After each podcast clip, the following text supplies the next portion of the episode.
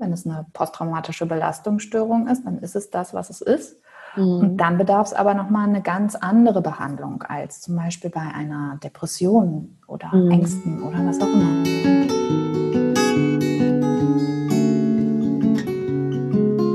Wenn ich gehen muss, werde ich euch winken, allen, die mich suchen. Dort, wo ihr mich hört, dort werde ich. Das Lebensende dein Podcast über das Lebensende. Ich bin Corinna und ich spreche über bedürfnisorientiert Sterben zulassen. Mein Ziel ist es, dass Sterben in Würde sein darf und wieder dahin rückt, wo es hingehört, in die Mitte der Gesellschaft. Wenn ich gehen muss, werde ich im Lachen sein, in Tränen und im Frieden. Dort, wo ihr mich fühlt, dort bin ich geblieben. Ganz herzlich willkommen zu einer neuen Episode des Lebensende Podcast. Ich freue mich sehr, dass du dabei bist. Heute spreche ich mit Janina. Janina ist psychologische Psychotherapeutin mit einer eigenen Praxis mit dem Schwerpunkt Verhaltenstherapie für Kinder und Erwachsene. Seit sie klein ist, sagt sie selbst, ähm, begleitet sie ein Fable für die Themen Sterben, Tod und Trauer. In ihrer Ausbildung, sagt sie, war das Thema ein Wahlfach und das kann nicht sein. Ab jetzt ist es mein Ding, hat sie sich gesagt. Und irgendwann sprach sie eine Kollegin an und fragte sie, ob sie eine junge Familie mit Verlusterleben begleiten möchte. Und an der Stelle begann ihre Arbeit mit Sternenkindeltern. Als sie anfing, mit Sternenkindeltern zu arbeiten, ähm, war es für sie unheimlich spannend, was es da so für Behandlungsansätze gibt und hat festgestellt, dass es überhaupt keine Leitfäden für diese Arbeit gibt. Nichts wissenschaftlich anerkanntes, was Psychotherapeuten tatsächlich auch nutzen können. Es gibt sehr wenige Therapeuten, die dafür zugänglich sind. Eltern haben große Schwierigkeiten, überhaupt einen Platz zu finden. Und außerdem gibt es von wissenschaftlicher Seite unheimlich wenig Informationen darüber, was diese Eltern tatsächlich brauchen und was ihnen hilft. Es gibt tatsächlich Studien, aber die sind sehr rar und auch nur mit sehr geringen Fallzahlen besetzt. Ich habe Janina gefragt, ob es eher Mütter sind oder eher Paare, die Kontakt zu ihr aufnehmen und mit welchen Themen sie sich hauptsächlich an sie wenden. Wir sprechen über Schuld. Wir sprechen darüber, welche Indikationen eigentlich erfüllt sein müssen, um psychotherapeutische Hilfe in Anspruch zu nehmen. Und letztlich auch, welche Wege Betroffene gehen können. Ich wünsche dir wie immer eine gute Zeit beim Zuhören und ganz hilfreiche Impulse. Herzlich willkommen, Janina. Hallo, ich freue mich sehr. Ja, schön, dass du da bist. Magst du uns einmal erzählen, wer du bist und was du machst? Sehr, sehr gerne.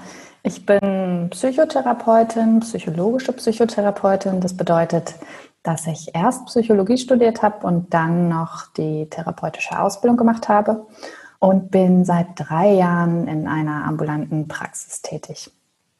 Genau, ich arbeite vor allem mit Sterneneltern, aber auch mit ganz vielen anderen Menschen mit psychischen Erkrankungen. Ja, wir haben genau. vor ein paar Tagen ein Vorgespräch geführt und äh, da hast du erzählt, wie du da hingekommen bist, ähm, dich wirklich auch intensiv mit dem Bereich Sterneneltern mhm. Zu befassen. Erzähl es doch gerne nochmal. Ja, das erzähle ich total gerne.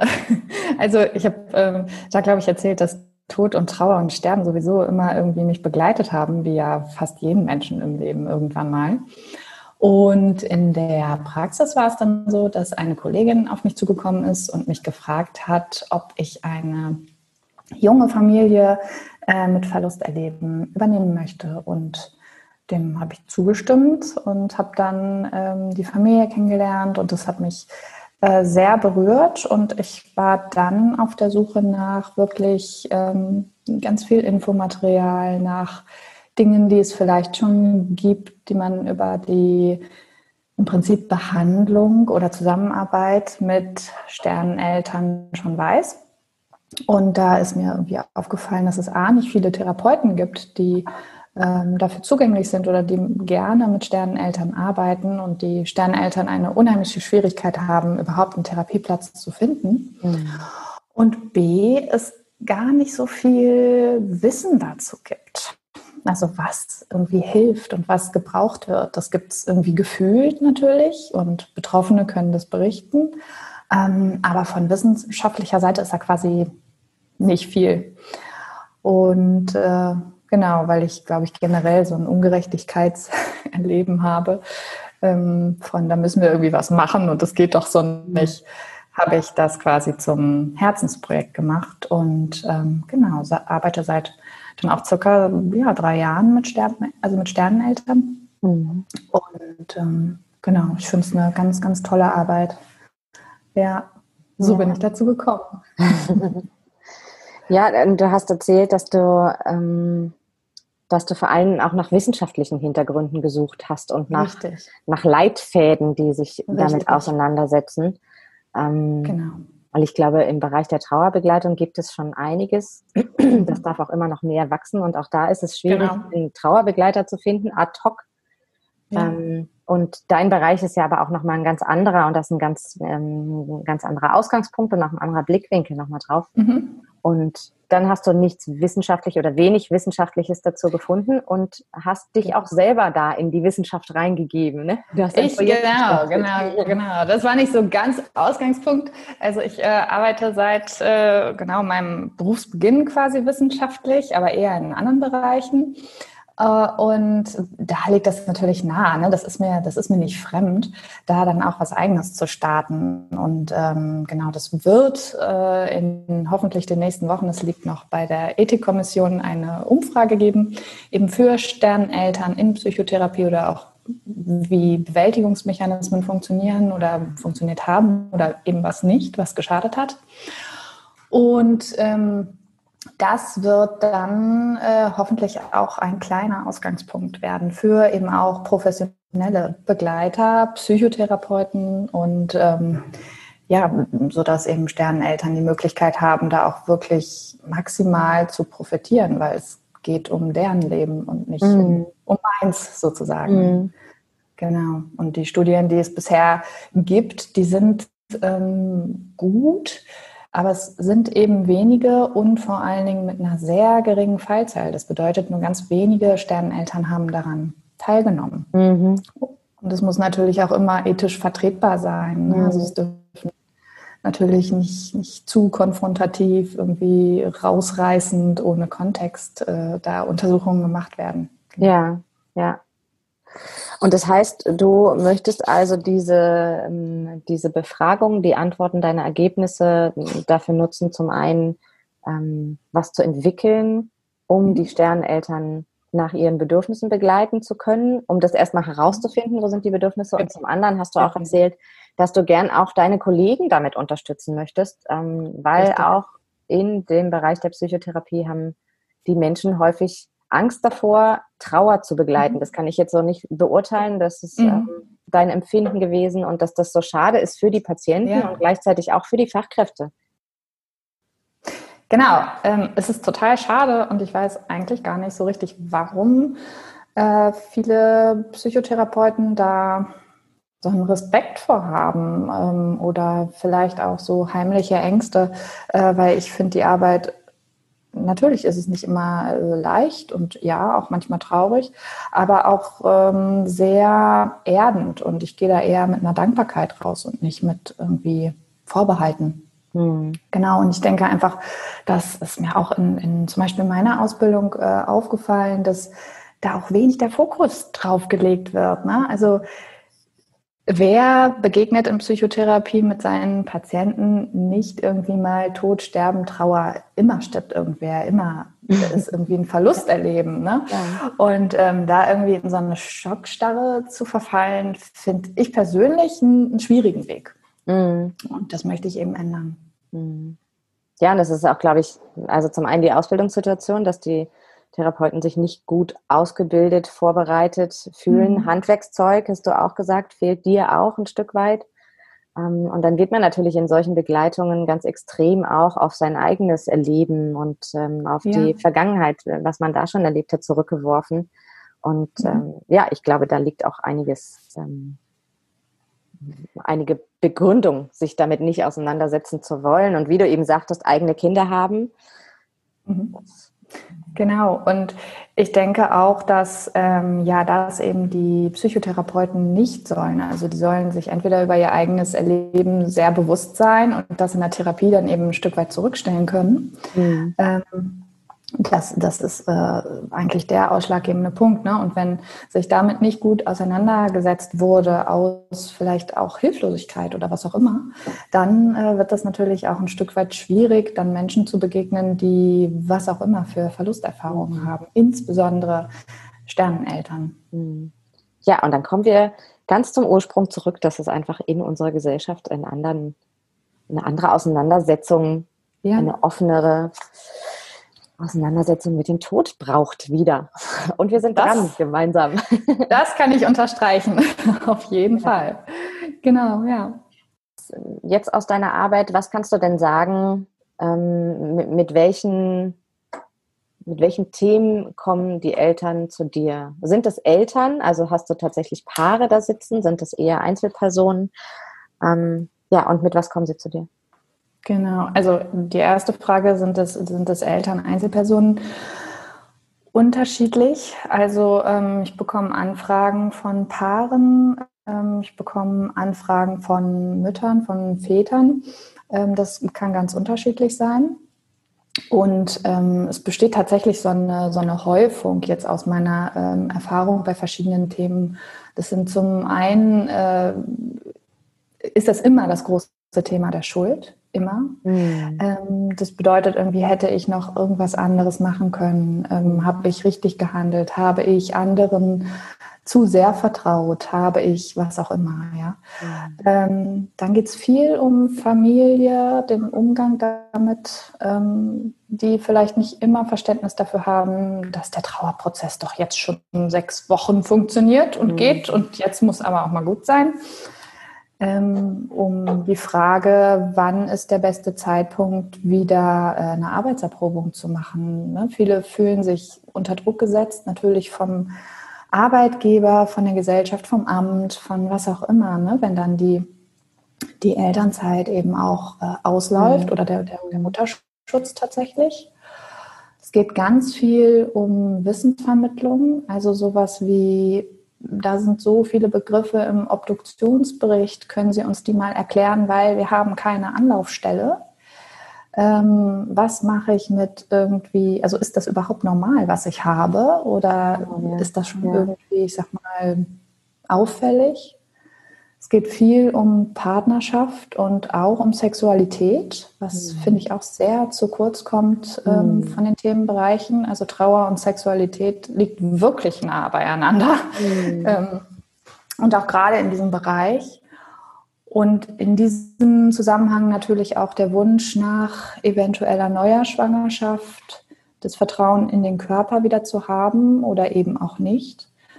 Ähm, und vor allen Dingen aber auch um, äh, also ein Themenbereich sind wirklich auch die Vermittlung von Umgangsstrategien. Ne? Wenn Eltern kommen, die ähm, ihr Kind verloren haben und die das Ereignis immer wieder innerlich vom inneren Auge abspielen oder nicht einschlafen können, weil sie die Bilder nicht aus dem Kopf bekommen. Mhm.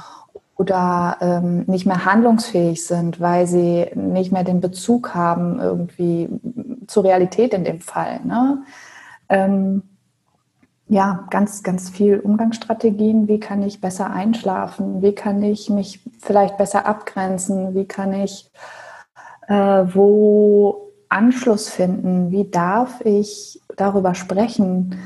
Solche Dinge sind sehr, sehr häufige ähm, Themen, die die Sterneneltern eben auch mitbringen. Mhm. Genau. Ja, zum Thema Sexualität muss ich mal hier rein teasern. Es gibt einen, ja. ganz, einen, einen anderen wundervollen Podcast, Endlich heißt der, ähm, von Susanne und Caro. Und die haben jetzt. Ja, ich liebe den Podcast. mein, mein Lieblingspodcast. Ja, und die haben jetzt kürzlich eine Folge ähm, über Trauer und Sexualität rausgegeben und ich habe mir die angehört mhm. und ähm, ja, die ist wirklich sehr empfehlenswert. Werde ich nochmal hier drunter verlinken, auf jeden Fall. Total, ja. Ja. Dickes Ausrufezeichen, die, äh, genau, die kenne ich auch, die verfolge ich auch seit, äh, ja, die gibt es ja jetzt schon gefühlt ewig. Ja, ich weiß genau. gar nicht genau, wie lange. Ja. Über, über anderthalb Jahre, glaube ich, auf jeden Fall. Irgendwie so. Ja.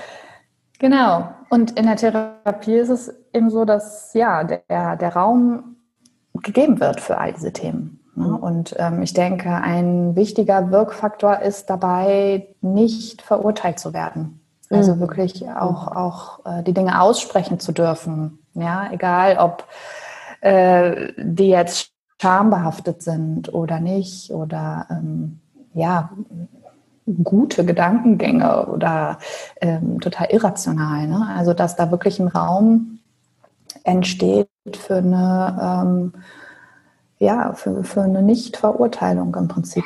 Genau. Mhm. Was ja, für eine Nichtverurteilung, was du vorhin gesagt hast, dieses, die Trauerzeit, das ist doch jetzt schon sechs Wochen her. Mhm. Also, dass das einfach so, so menschenabhängig ist und so. Genau. Ähm, mir fehlt gerade das richtige Wort dafür. Äh, so unbedeutend ist, wie, wie lange das her ist, weil es einfach ja. so unterschiedliche Wege damit gibt, damit umzugehen und da Genau. Ähm, gerade auch nochmal in dem Endlich-Podcast, die beiden Mädels, die haben so unterschiedliche Wege und die eine hm. gibt sich da voll rein und lässt sich in dieses Tal hineinfallen, in Trauer und in Schmerz und findet damit ihren Weg und die andere sagt, boah, ich brauche Arbeit, so ich kann mich da überhaupt ja. nicht reinfallen lassen und das, ähm, das macht ganz unterschiedliche Bilder nach außen und, und ich merke selber auch, ähm, dass ich Momente habe, ich habe einen intensiven Verlust erlebt und das war ist zehn Jahre her und dass ich jetzt noch mhm. Momente habe, die hauen mich manchmal um und die kommen ja. aus dem Nichts heraus so. Und genau. es ist ja. einfach ein halbes Jahr, ein Jahr, es wird ja immer so dieses Jahr festgesetzt, ne? es ist einfach mhm. sowas von gar keine Zeit. Ein mhm. Jahr ist so nichts, ja. gar nichts. Und was ich mir... Ja, mhm.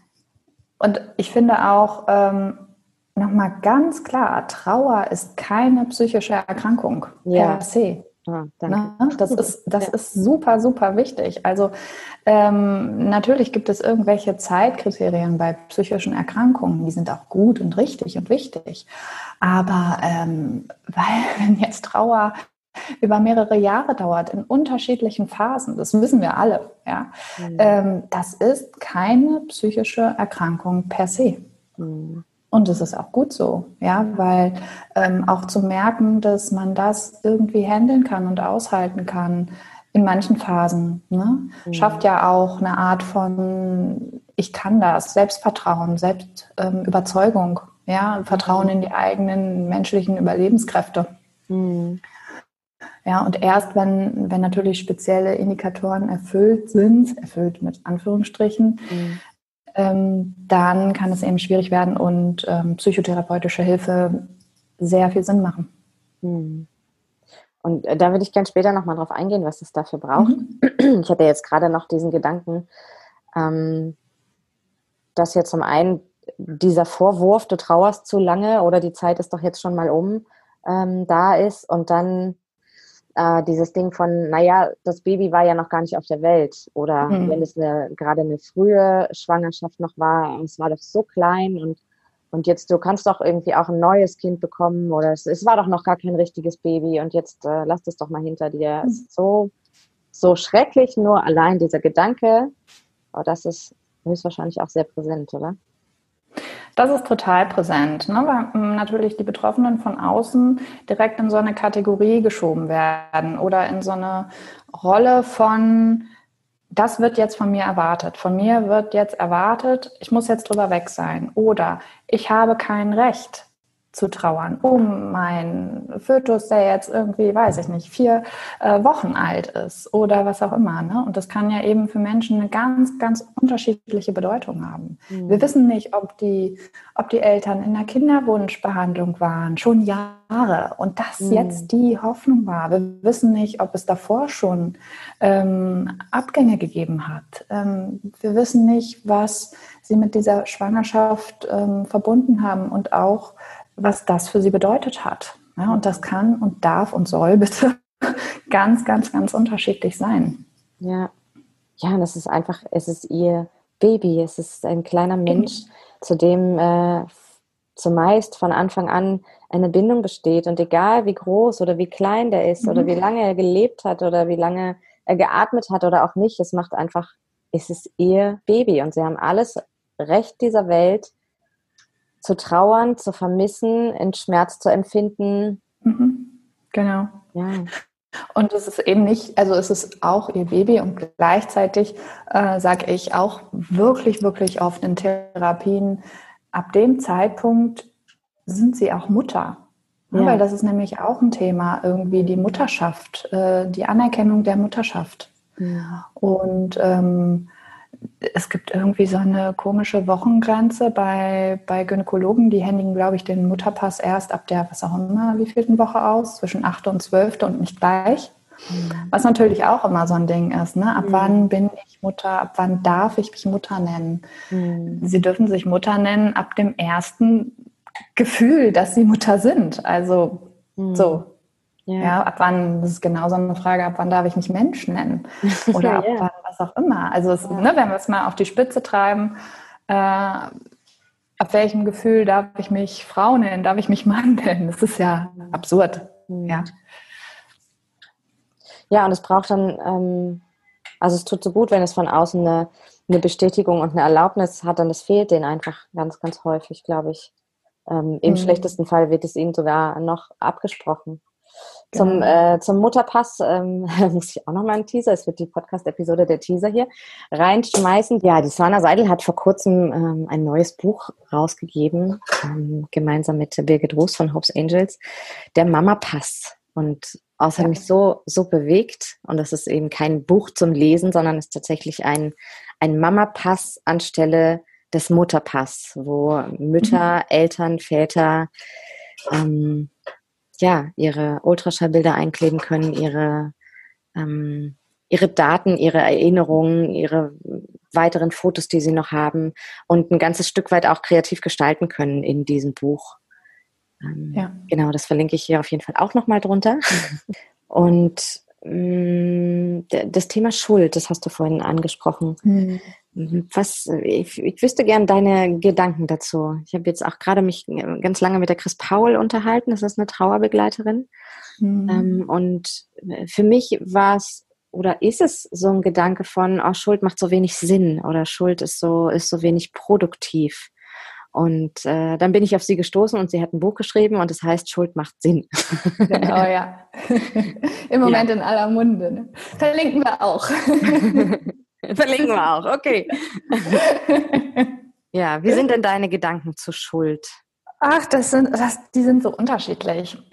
Also es gibt, ich finde, es gibt super viele Formen von Schuld. Ne? Es gibt, Schuld kann helfen äh, zu unterschiedlichen Phasen, äh, denke ich. Und manchmal ist eben Schuld auch sehr ähm, einschränkend. Also ja, ich denke, das kommt wirklich ganz individuell auf die Person an. Ja, also wenn jetzt jemand, ähm, wenn jetzt eine Mutter ihr Kind am plötzlichen Kindstod verloren hat, ähm, dann würde ich sagen, das ist natürlich was Schwieriges, was Hemmendes, was äh, Leidensdruck förderndes für diese Frau, damit umzugehen, wenn sie diese Schuldgedanken hat. Mhm.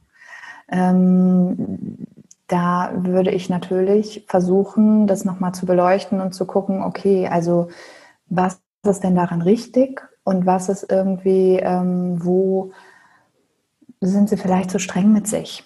Ja? Ähm, Schuld im Krankenhaus zu suchen.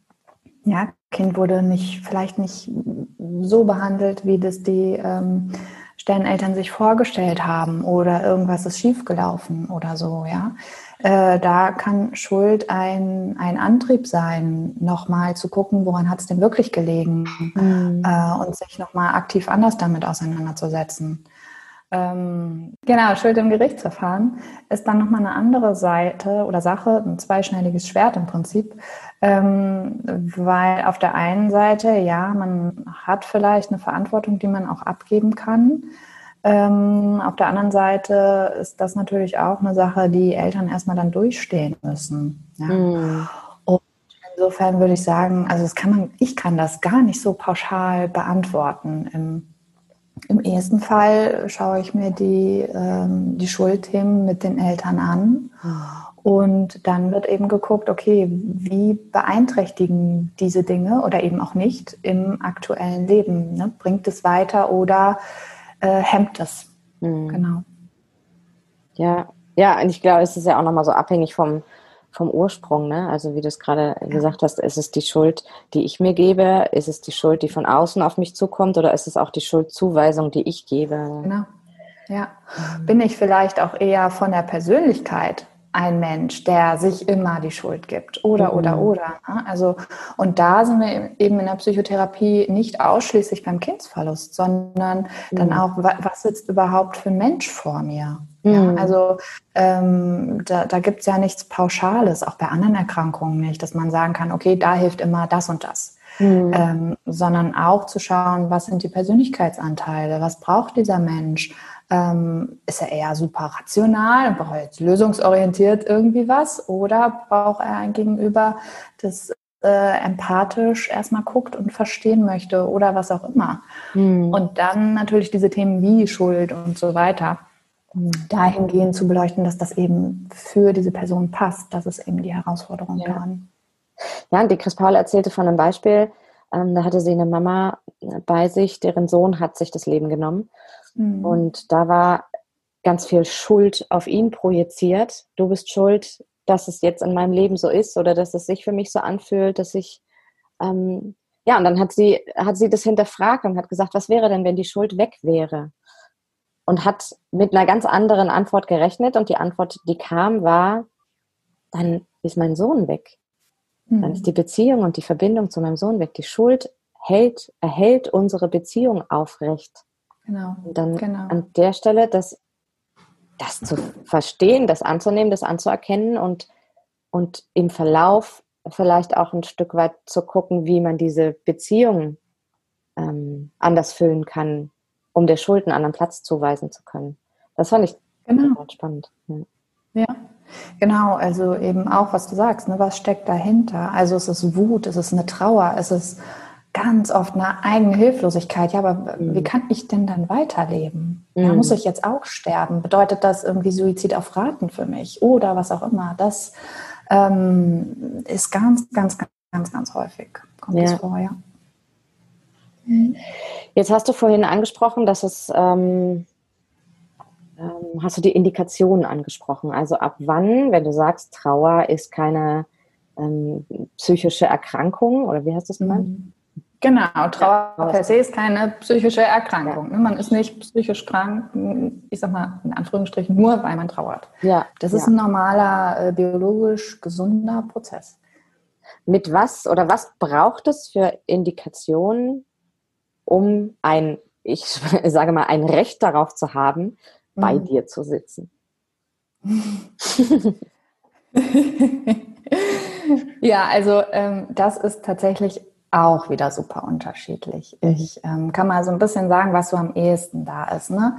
Ähm, am ehesten steht der persönliche Leidensdruck im Vordergrund.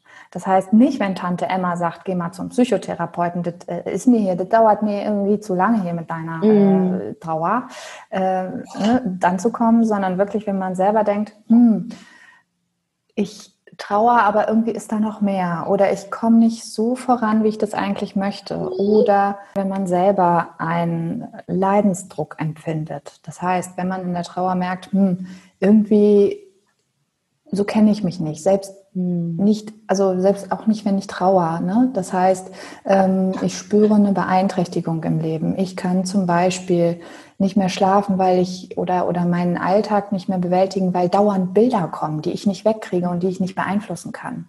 Oder meine Stimmung ist so schwierig, dass ich wirklich ähm, alles absage und nicht mehr vor die Tür kann oder nicht mehr essen kann, was in Trauer ja auch ähm, normal sein kann, ähm, aber eben noch ein Stück weit schärfer oder man selber denkt, ja irgendwie, äh, nee, ich habe ein ungutes Gefühl dabei ähm, oder nicht mehr in einen Einkaufsladen gehen kann, weil äh, immer wenn einem Kinder begegnen, ähm, bricht man sofort zusammen. Oder was ist überhaupt, äh, wenn ich ähm, Angst habe, die jetzt oder Ängste entwickle, die jetzt sofort aufkommen? Oder, oder, oder. Also verschiedene Dinge, die man von sich selber nicht kennt, bei denen man selber denkt, hm, ist irgendwie komisch, belastet mich, ähm, behindert mich in meiner Lebensführung.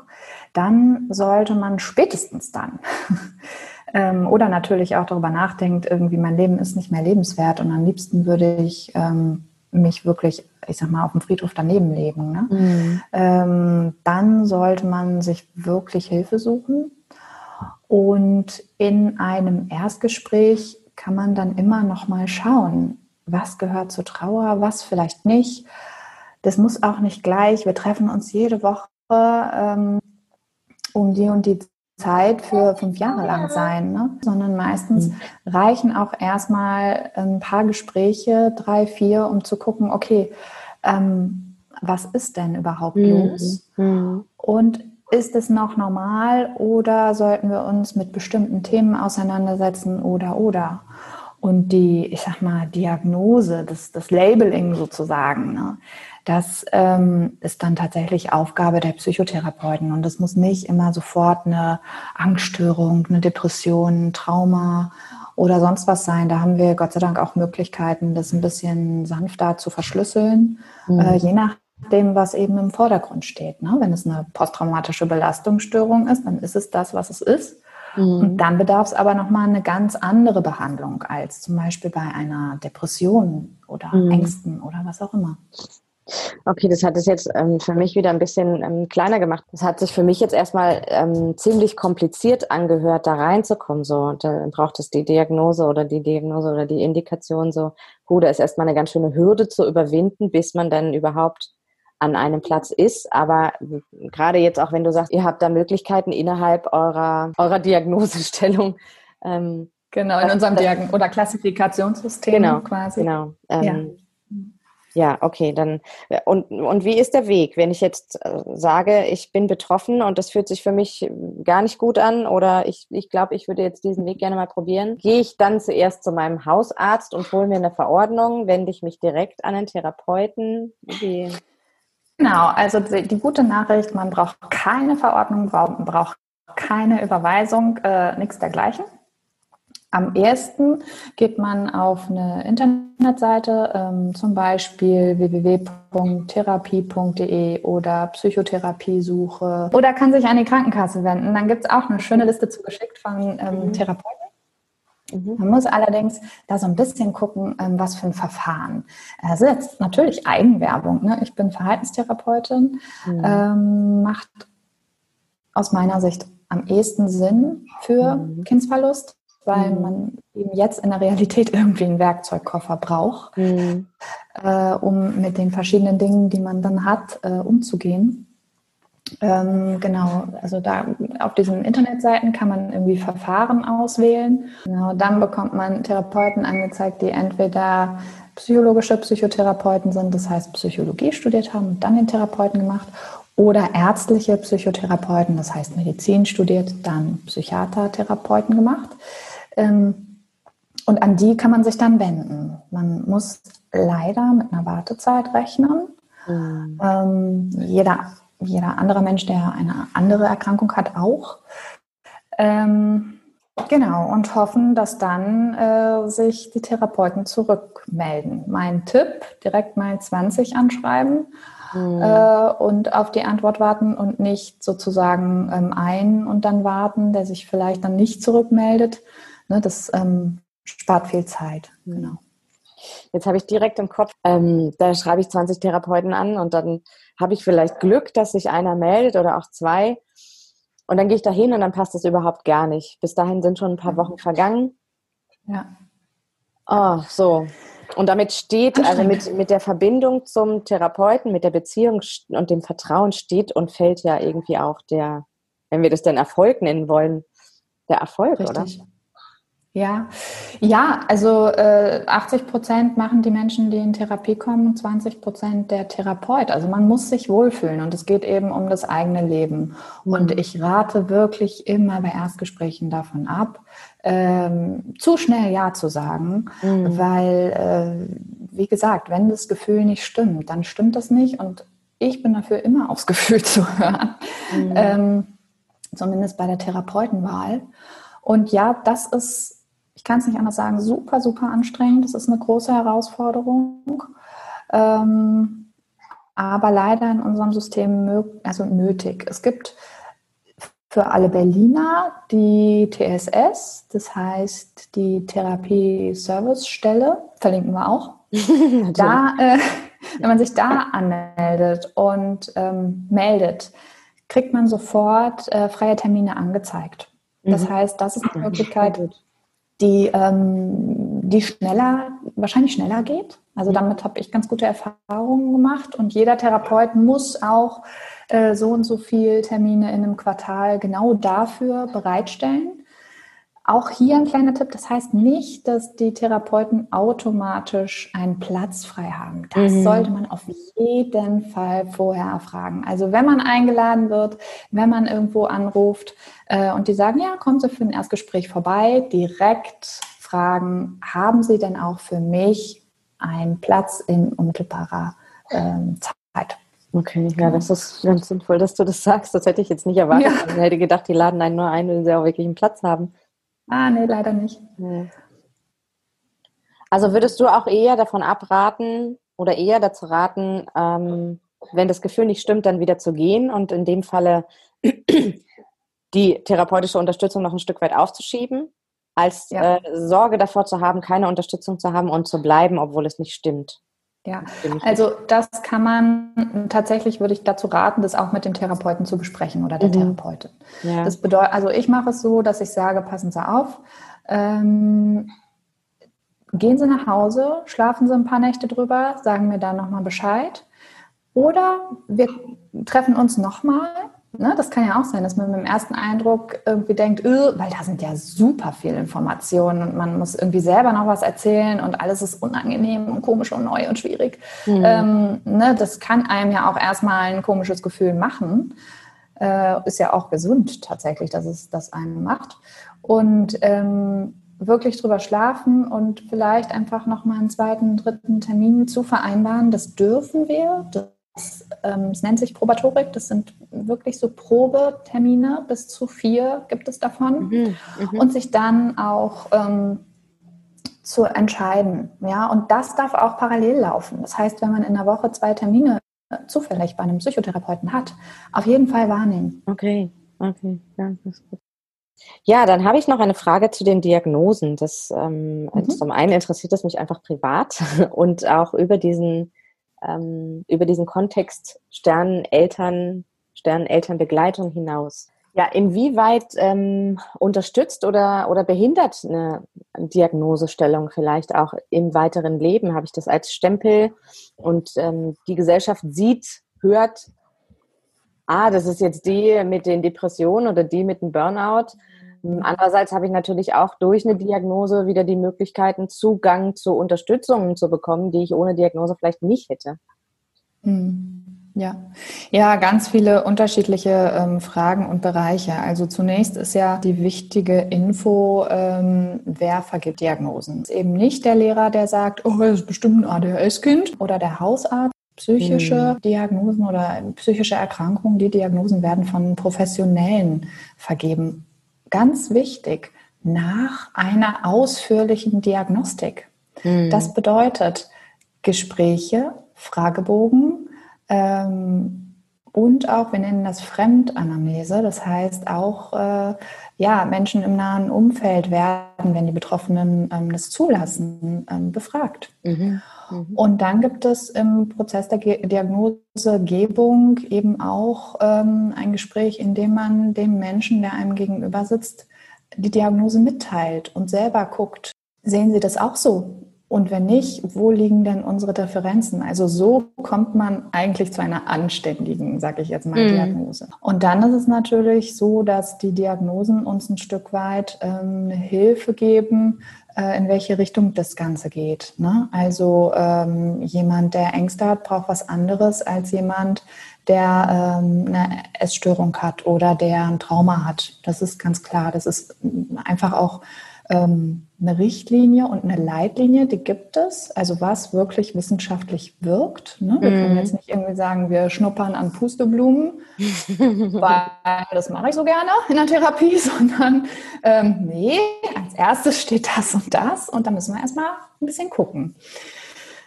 Und Diagnosen können, Erkrankungen, psychische Erkrankungen können vorbeigehen. Ja, also ähnlich wie zum Beispiel äh, Morbus Crohn, körperliche Erkrankung, ja, dass ich zurückbilden kann und aber auch wieder ausbrechen kann. Ähm, so funktioniert es auch zum Beispiel bei Angststörungen oder äh, ja, jetzt schon häufig genannt Depressionen oder ähm, Psychosen oder was auch immer. Ja, das, das muss nicht immer ein, ständiger, in Anführungsstrichen, Stempel sein. Mhm. Und es gibt verschiedene Aufbewahrungsfristen. Ne? Also nur wenn man einmal irgendwie eine Diagnose bekommt, die einem ja auch Zugang zu Hilfen ne, ähm, ermöglicht, heißt das nicht, dass die dauerhaft bestehen muss. Also mhm. zum Beispiel ambulant, wir müssen, ich muss ganz konkret ähm, nach einem Abschluss der Therapie, nach zehn Jahren, die ähm, Aufzeichnung vernichten. Ja. So ist es weg. Ne? Ja. Oder auch wenn sich etwas verbessert hat ähm, während der Therapie, dann wird, die, wird mitgeteilt, dass die Diagnose nicht mehr vorliegt. Mhm. Und in der Klinik sind, das, äh, sind diese Aufbewahrungsfristen 10 bis 30 Jahre. Das, da gibt es so Besonderheiten, ne? irgendwie Strahlenschutz, wenn was ist, wenn irgendwer geröntgt wurde oder so. In dem Fall ist das ja auch wichtig. Und bei der Krankenkasse ähm, gibt es tatsächlich auch eine Löschungsfrist. Ähm, da gibt es eben auch nochmal besondere Fälle. Aber eben auch, äh, da gibt es diese zehn Jahre ähm, außer es kommt natürlich immer wieder was dazu, was irgendwie für irgendwas wichtig wäre. Ne? Und die, ich sag mal, diese Stigmatisierung äh, macht natürlich ein Teil der Gesellschaft. Ja? Mhm. Also wenn man so und der Betroffene, die Betroffene kann aber auch selber entscheiden, teile ich jetzt am Arbeitsplatz mit, dass ich eine Depression habe ähm, und was dann daraus gemacht wird, das liegt dann natürlich nicht mehr so äh, in der Hand des äh, Betroffenen, der Betroffenen. Ähm, und da, daraus entsteht dann eben die Verurteilung oder eine Beurteilung oder mhm. das, das Stigma, wenn es Menschen sind, wenn man das mit Menschen teilt, die das eben nicht so nachvollziehen können. Mhm. Ähm, genau. Ja, und das ist eben das System im Moment. Ne? Es gibt ein Klassifikationssystem, da wir brauchen Diagnosen, um Therapie beginnen zu können. Mhm. Ja, also das sind so die, die Gedanken dazu. Ne? Also können helfen, ist vom Umfeld abhängig, ist wirklich ein ganz, ganz äh, vorgegebener Prozess, strenger Prozess, wie man überhaupt dahin kommt ähm, und muss nicht immer bestehen. Du sagst also, ähm, dass es einfach auch ganz, ganz hilfreich und unterstützend sein kann, wenn man eine Diagnose hat, wenn das Ganze einen Namen hat und man weiß irgendwie, wo man, mit was man sich da auseinandersetzt. Mhm. Mhm. Ja, also was häufig vorkommt, ähm, tatsächlich nicht nur bei Sterneltern, sondern auch bei ähm, Persönlichkeitsstörungen, das heißt leider so, äh, ist dieses, ach, hätte ich das noch vorher gewusst, jetzt kann ich endlich ähm, auch nachlesen und oh Gott, es geht ja anderen auch so und vielleicht möchte ich mal mehr darüber erfahren oder mich mit anderen dazu austauschen. Ja. Das gibt es wirklich häufiger als, mhm. als von mir anfangs erwartet. Mhm. Ja, dieser Austausch unter äh, Gleichgesinnten, ne? unter Menschen, die das ähnlich erlebt haben. Ja, ja das verstehe ich genau. auch gut. Ja, ich danke dir für deine Zeit. Ja, sehr gerne. Sehr, sehr gerne. Wir verlinken noch tausend Sachen. genau. Ja, und wenn jemand Fragen hat, ich verlinke auf jeden Fall auch den Weg zu dir, dass man dich ganz äh, ja. persönlich auch kontaktieren kann und Fragen stellen kann. Es gibt auch einen Newsletter, äh, zu dem man sich äh, anmelden kann. Das äh, verlinken wir dann auch mit meiner ähm, für extra den Newsletter äh, generierten E-Mail-Adresse. Und genau, da gibt es viele, viele Informationen, Aufklärung noch ganz ähm, umfangreicher als tatsächlich auf Instagram, weil da gibt es ja diese Zeilenbeschränkung. Ja. Ähm, genau, viel für Sterneneltern, für Zugehörige, für Professionelle. Genau. Okay, das auch. ist gut zu wissen. Dann setze ich mich jetzt mal ran und verlinke alles, was verlinkt werden möchte. Und danke dir für deine Zeit und für den schönen Austausch und wünsche dir einen schönen Tag. Gerne. Ich auch. Dankeschön. Ciao. Tschüss. So, ihr Lieben, der Online-Kongress rückt immer, immer näher. Es sind nur noch vier Wochen.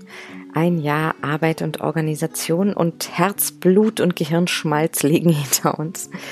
Ähm, ja, nähere Infos zu allem, was zum Online-Kongress dazugehört, findet ihr unter www.traudigkeit.de und ganz bald in den nächsten Tagen werdet ihr auch die Möglichkeit bekommen, euch anzumelden. Ich würde mich freuen, euch dort zu sehen. Bis dahin, tschüss.